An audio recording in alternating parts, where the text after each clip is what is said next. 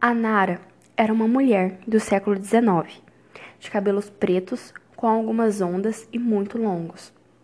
Sua pele era pálida, um pouco pela genética e um pouco por não fazer sol em Diamond Land. Seus olhos eram tão azuis quanto uma safira e seu corpo era tão pequeno e frágil. Mas não se pode deixar enganar pelas aparências. A Nara era mais forte do que demonstrava ser, e até mesmo no dia da morte do irmão, ela se conteve. Mas essa história começa muito antes disso. Ela não era uma pessoa tão fácil de se lidar para os costumes da época. Uma mulher deveria ficar calada, e a Nara não se permitia esse tipo de rebaixamento. O pai, Marco, era viciado, bebidas e jogos de azar. Eles eram ricos, herdaram bastante dinheiro da geração passada. O pai e irmãos de Marco eram miseravelmente calculistas, os irmãos não tinham filhos e o pai não gastava nem com as necessidades pessoais. Marco, em um dia de jogo no hipódromo, saiu na briga com Valêncio, um homem de grande sorte e dono do local. Marco queria um bilhete para o jogo, mas já tinha apostado todo o seu dinheiro que Joseph, seu filho, disponibilizara para ele naquela noite. Com o desejo dele não cumprido ali, Marco se retirou e partiu para casa. Olav, filho de Valêncio, o seguiu pelo trajeto, agarrou e sussurrou em seu ouvido: Seu velho miserável, lhe darei quantas fichas quiser se me der a mão de sua princesinha em casamento. Marco recusou. Olav insistiu. Lhe darei duzentas moedas de ouro por meses para enfiar onde quiser. Me dê aquela vadia ou terá algo pior do que não poder mais entrar no hipódromo. Marco não era um pai de verdade, não era uma pessoa de verdade. Cedeu ao vício até a sua própria mulher e agora cederá à sua filha. Olaf já assediara Nara muitas vezes em sua própria casa durante as visitas de cobrança de seu pai a Marco. Já aprendera no escritório para lhe forçar beijos e mãos em partes íntimas. A Nara nunca aceitou, cuspia na cara dele, gritava pelo irmão e conseguia ser salva. Quando descobriu que o pai desejava uni-los, teve um surto. Marco a espancou naquele dia, pela primeira vez. No outro dia, uma visita. Olaf e seu anúncio de noivado. O casamento estaria marcado para dois dias seguintes. A Nara não teve escolha. Foi obrigada a se casar com um homem que constantemente a assediava. No dia do casamento, na sua noite de núpcias, negou ter qualquer relação com Olave.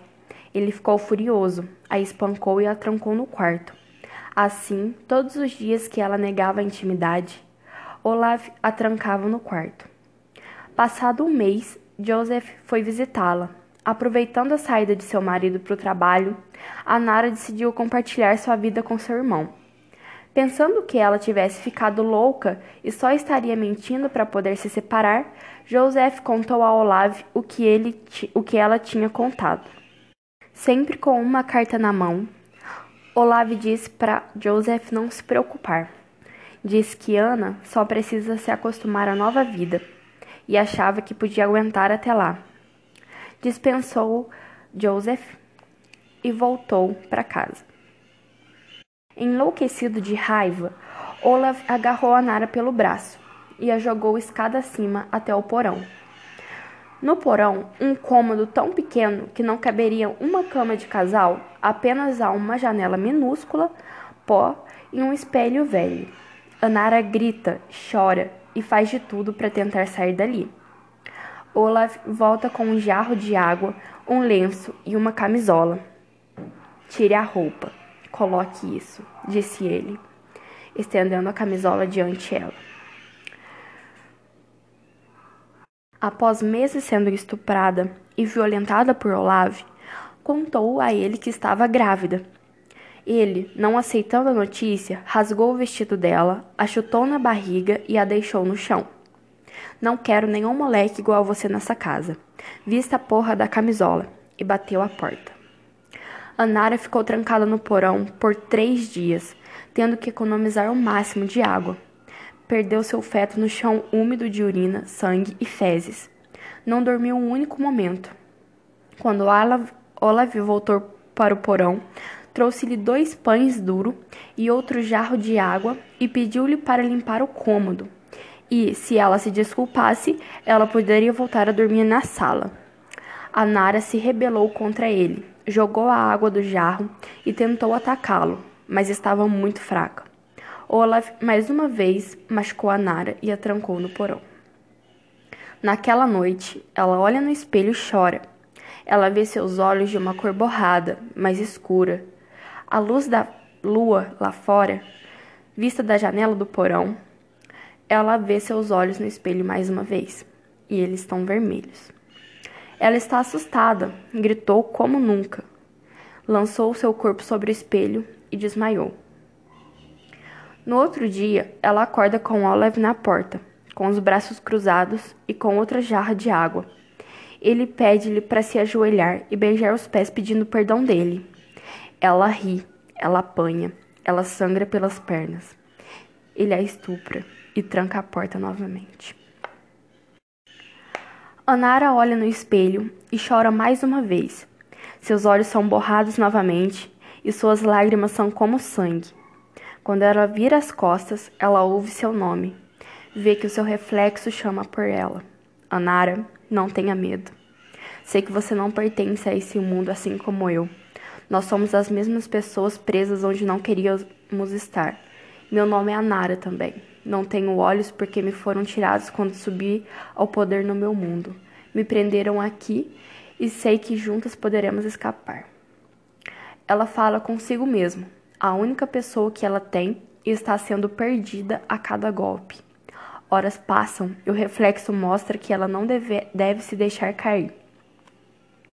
Olaf entra mais uma vez no porão e grita com ela, alegando ter ouvido ela falar. Ela nega e então ele puxa para fora uma faca de seu bolso e corta os lábios dela. E mais uma vez vai embora. O reflexo diz: Não o deixes violar-te e espancar-te outra vez. Então ela olha para o espelho e seu reflexo não está mais lá, mas atrás dela. O reflexo a segura na mão e bate a própria mão no vidro do espelho vazio, até que ele quebra. A Nara ouve uma canção no fundo, seu reflexo está cantando. Ela leva dois cacos do espelho à mão, olha para eles e vê seus olhos borrados, a sua boca sangrando. E assim ela finca os cacos em seus olhos. Sem força para gritar, Anara cai no chão, vidro nos olhos, olhos em sangue, sua boca em sangue, sua alma em sangue. Ela se sente melhor do que nunca. Ela e seu reflexo estão unidos, são a mesma pessoa. Olaf acorda mais uma vez bêbado e com ressaca no bordel. Senta-se na cadeira e joga duas moedas de prata sobre a mesa para cinco prostitutas que tomou e retorna para casa. Em casa, Olaf toma um banho e vai até o porão. Quando chega lá, não encontra a Nara, apenas sangue no chão e no espelho na parede. Ele procura por ela no cômodo, mas não encontra. Ouve a porta trancar-se nas costas e corre para ver se ela não tinha escapado vê sangue fluindo pela janela e pelas paredes. No espelho, ele vê a aparência de sua, pessoa, de sua esposa. O longo e preto cabelo, sua camisola manchada com sangue e seus pequenos pés. Sua pele era mais pálida do que o comum. Seus olhos eram negros em todos os lugares, e deles saíam lágrimas de sangue, lágrimas que já estavam secas. A Nara sorri no espelho mostrando os dentes antes brancos e agora em sangue. Continua.